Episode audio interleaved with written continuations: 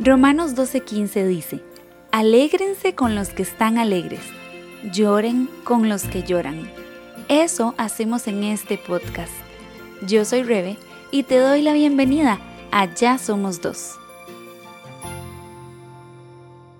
Hola, hoy quiero darte la bienvenida al primer, primer episodio de este podcast y yo de verdad no puedo explicarte lo suficiente cuánto significa para mí este episodio, este podcast y este espacio.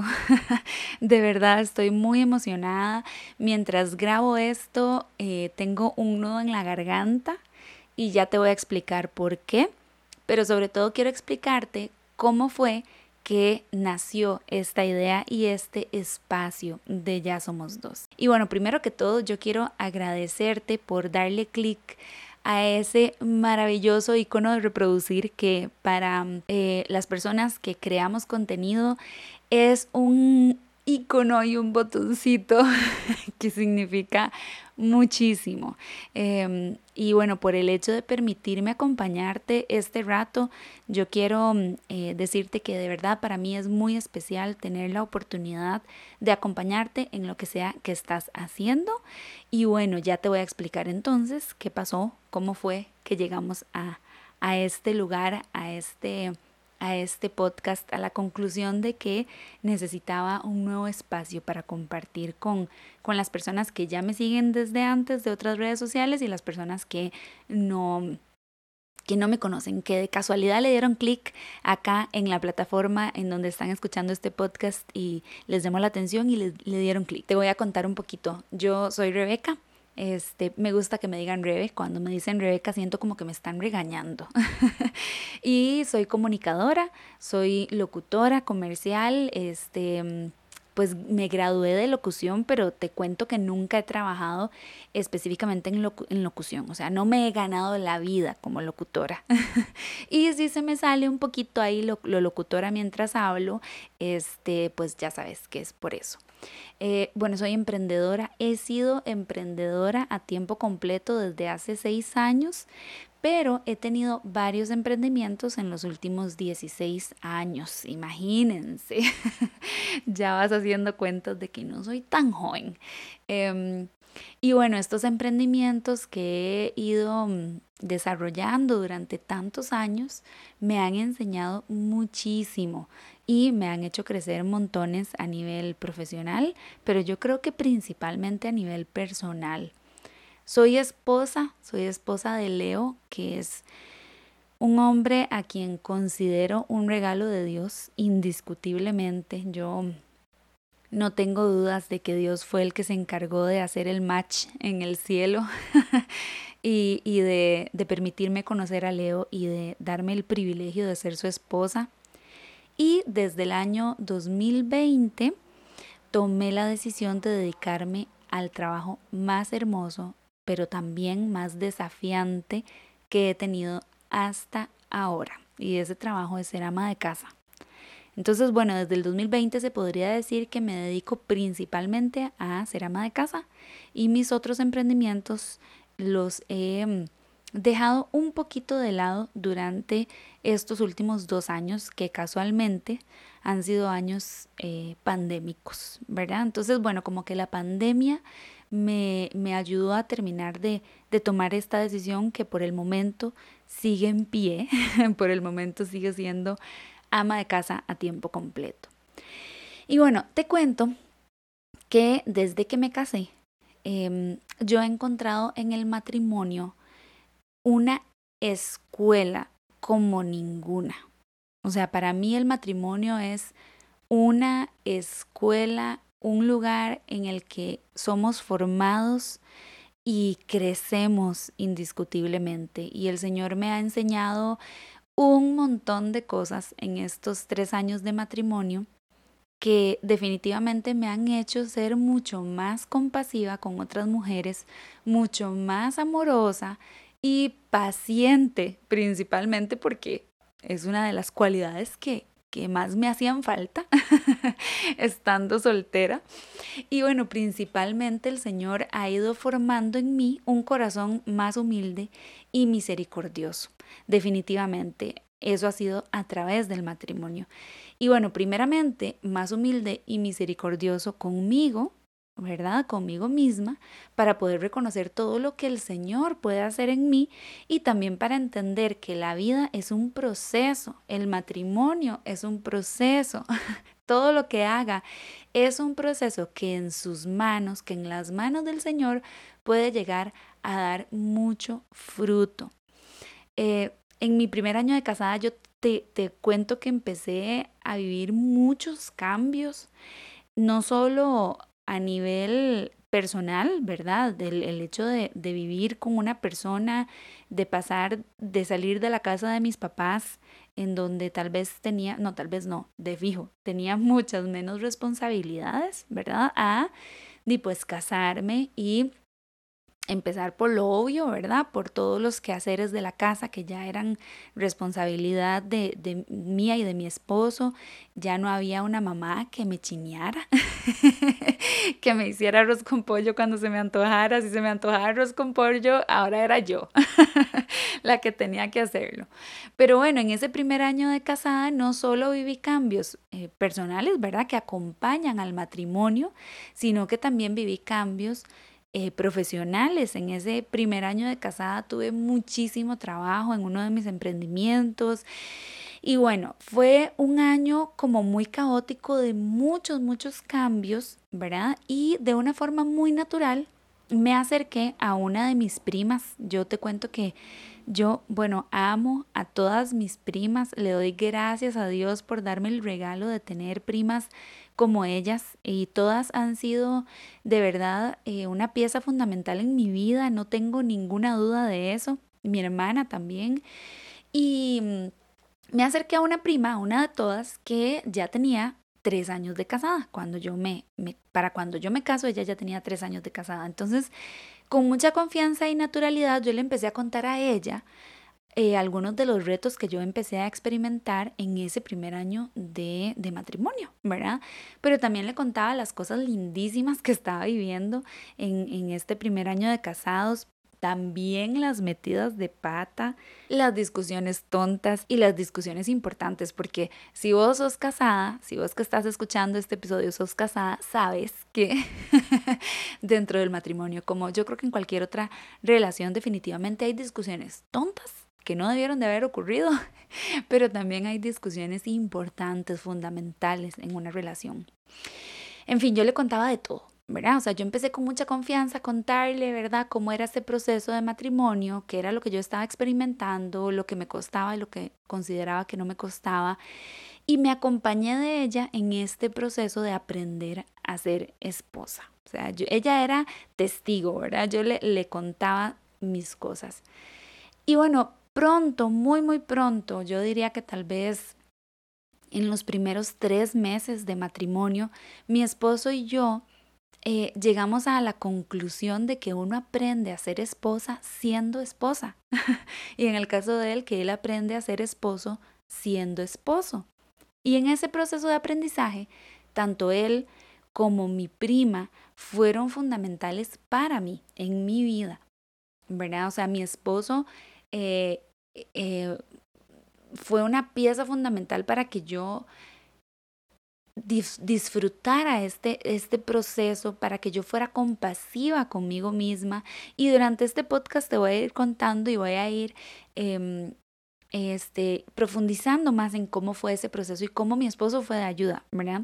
Y también eh, mi prima, como te digo, el hecho de ese acompañamiento para mí fue de verdad fundamental en este proceso de aprendizaje mi esposo siendo paciente conmigo, siendo misericordioso, dispuesto a perdonar, también dispuesto a pedir perdón, siendo humilde, ¿verdad? Y dispuesto a construir juntos nuestro matrimonio y nuestro hogar.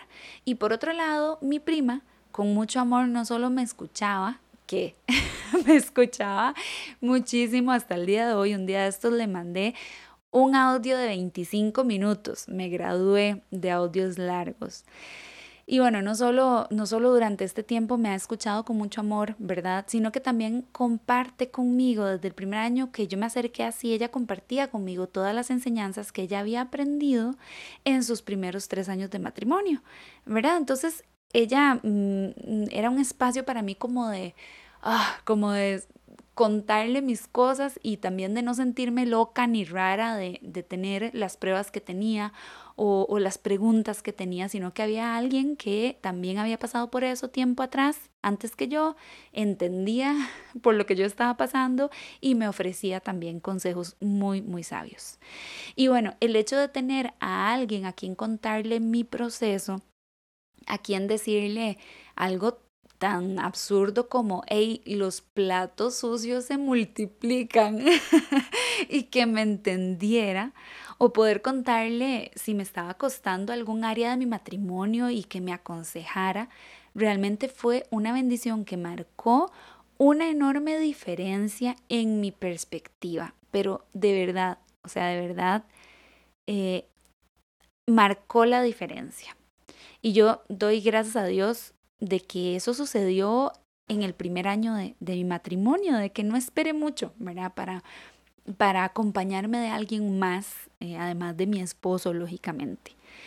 Y bueno, muy pronto en los primeros meses de matrimonio, como te dije, ¿verdad? como a los tres meses mi esposo y yo dijimos, no, o sea, uno aprende a ser esposo siendo esposo. Esto es un proceso. Yo no llegué, no llegué lista, sino que el matrimonio me forma para ser esposa, ¿verdad? Y bueno, y también con estas conversaciones que te dije que que tenía con mi prima. Entonces, en estos primeros meses de mi matrimonio, eh, llegamos a la conclusión, mi prima y yo conversando en estas, en estas largas conversaciones que teníamos sobre matrimonio y, y, donde hablábamos con mucha libertad de dudas que pueden tener las esposas o de situaciones que pasan en el matrimonio que a veces uno dice, no, yo estoy loca, esto a nadie más le pasa, ¿verdad? llegamos a la conclusión de que habían demasiados temas que no se tocaban en las redes sociales sobre el matrimonio o sobre el cuidado de la casa, porque a veces hablábamos de cómo hacer para que la lechuga durara más tiempo en la refri sin ponerse mala. Y bueno, eh, al, al, darnos cuenta de que no habían o no conocíamos nosotras muchos espacios en los que se promoviera la construcción de un hogar con amor y con balance, ¿verdad? Y la, la enorme importancia que tenía eh, para nosotras la responsabilidad de ser amas de casa, de ser esposas, eh, o no importa, si no fuera ama de casa a tiempo completo, igual era una enorme responsabilidad construir un hogar, ¿verdad? Entonces, eh, pues la conclusión fue como, hey, ¿cómo nadie está hablando de esto? O por lo menos nosotras no conocíamos a alguien que estuviera hablando de estos temas que para nosotras eran fundamentales. Y bueno, unos meses después decidí yo crear ese espacio. Qué atrevida, ¿verdad? decidí crear ese espacio y, y te cuento que, que decidí crearlo no porque yo supiera todo lo necesario, no porque yo fuera la más preparada o no porque yo fuera la mejor esposa o la mejor ama de casa. O sea, decidí crear ese espacio con un año de matrimonio, no con 10 años de experiencia en esto. y, y bueno, yo decidí crearlo, crear el espacio que yo tanto necesitaba eh, y hacer una comunidad de mujeres que estaban, al igual que yo, construyendo un hogar.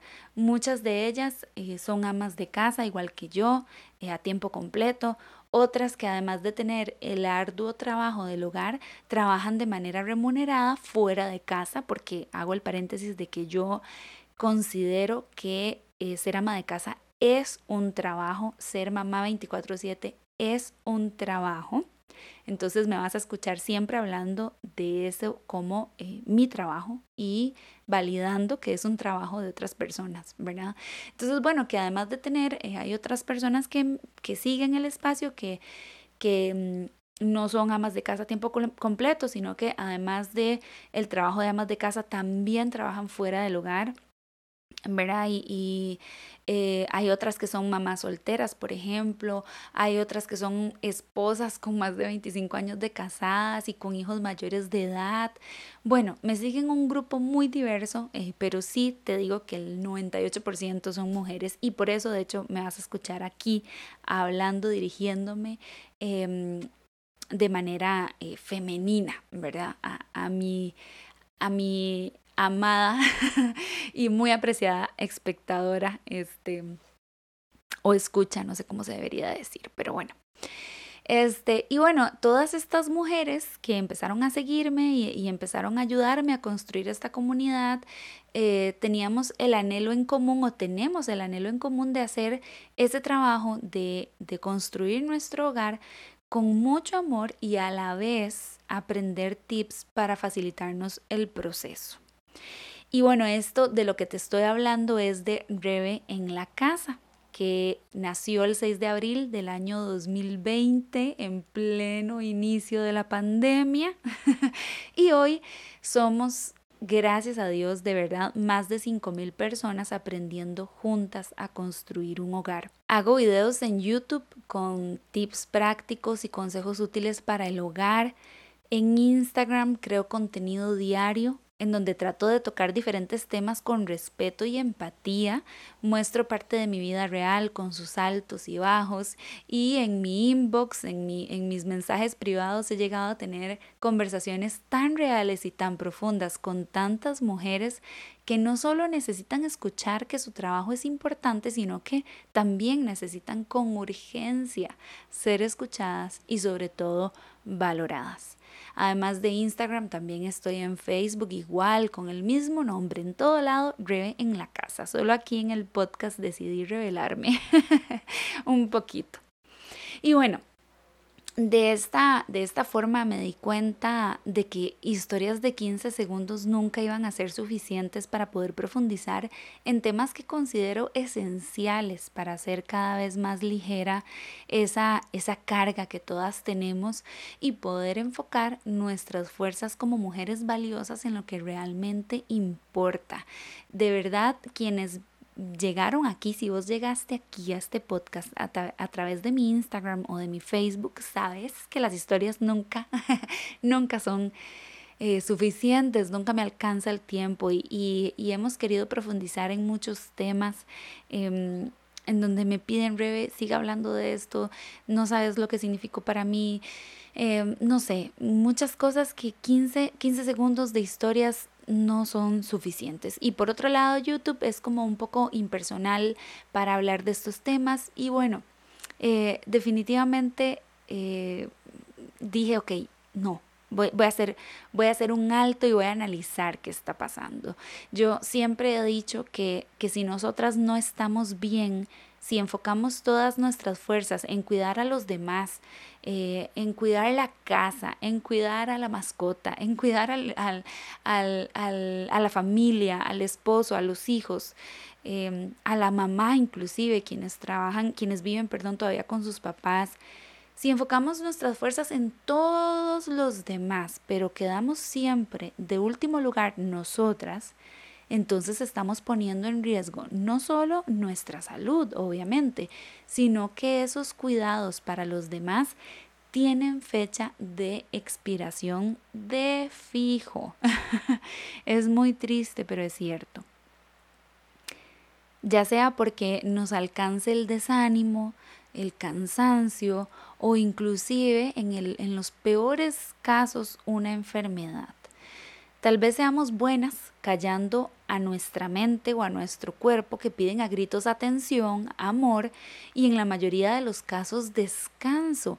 Pero el hecho de que logremos callar por un tiempo esas necesidades solamente empeora las cosas. Yo tengo, como te decía al inicio, tengo este equipo de apoyo, digamos, tengo a mi esposo, tengo a mi hermana incondicional que, que te conté al principio, a mi prima. Y no solamente los tengo a ellos dos, también tengo a mi mamá, a, a, mi hermana de, sangre, tengo muchas personas que, que, que me escuchan, gracias a Dios por ellos definitivamente, ellos lloran conmigo y ríen conmigo como, como escuchaste en la intro del podcast, pero no he dejado de pensar en este tiempo en qué pasa con, con las personas que no tienen esa tribu esos hombros para llorar o manos que le ayuden a levantarse. La vida, la maternidad, el matrimonio, la soltería, en fin, ninguna etapa fue diseñada para que la viviéramos completamente solas, sin apoyo, sin un oído que escuche o un regazo para descansar. Así que en la distancia, en los ratitos de un episodio de este podcast, en las conversaciones honestas que vamos a tener y en las entrevistas que vamos a compartir acá en este espacio, en las historias de otras que van delante de nosotras, en las que han vivido lo mismo que nosotras y nos entienden, o en las luchas que no sabíamos, no teníamos idea que existían. Y en este espacio se van a visibilizar en este lugar íntimo para conversar, yo quiero ofrecerte a vos la oportunidad de llorar y reír sin ser juzgada y mejor aún sin ser callada. y de verdad oro desde ya para que este espacio pueda marcar la diferencia en tu corazón, para que te dé nuevas herramientas para crecer, para que te ayude a ver si hay algo en lo que Dios quiere trabajar en tu vida, para que te ayude a ser humana, a hacer las paces con tus debilidades, pero que te dé fuerza para corregirlas y no simplemente quedar en, ay sí, soy imperfecta o tengo este horrible defecto. y no, que sepas que hay una esperanza, hay una esperanza y, y todo eso puede, puede mejorar, puede cambiar. Y oro también porque lo que conversemos acá aumente tu fe, porque todo lo que vamos a hablar en este podcast vamos a hablarlo a la luz de la palabra. Y sobre todo que el Señor cumpla su propósito en tu vida y en este podcast, por supuesto. Y bueno, así fue. Como dije, no, yo necesito meterme aquí en este tren, abrir este podcast y tener un espacio todavía un poco más profundo para, para lograr abarcar necesidades que no logro abarcar en tutoriales de YouTube o en historias de Instagram o en publicaciones en Facebook. Y desde ya quiero agradecerte una vez más porque de verdad será un privilegio para mí acompañarte mientras vos cuidas de tu casa, mientras haces oficio o lavas platos o mientras manejas eh, en tu carro, terminas un proyecto de la U o tratas de dormir a tu bebé, estés haciendo lo que estés haciendo y donde sea que estés, de verdad quiero que sepas que no estás sola, que ya somos dos. Romanos 12:15 dice, alégrense con los que están alegres y lloren con los que lloran. Un abrazo. Nos vemos en el siguiente episodio de Ya Somos Dos.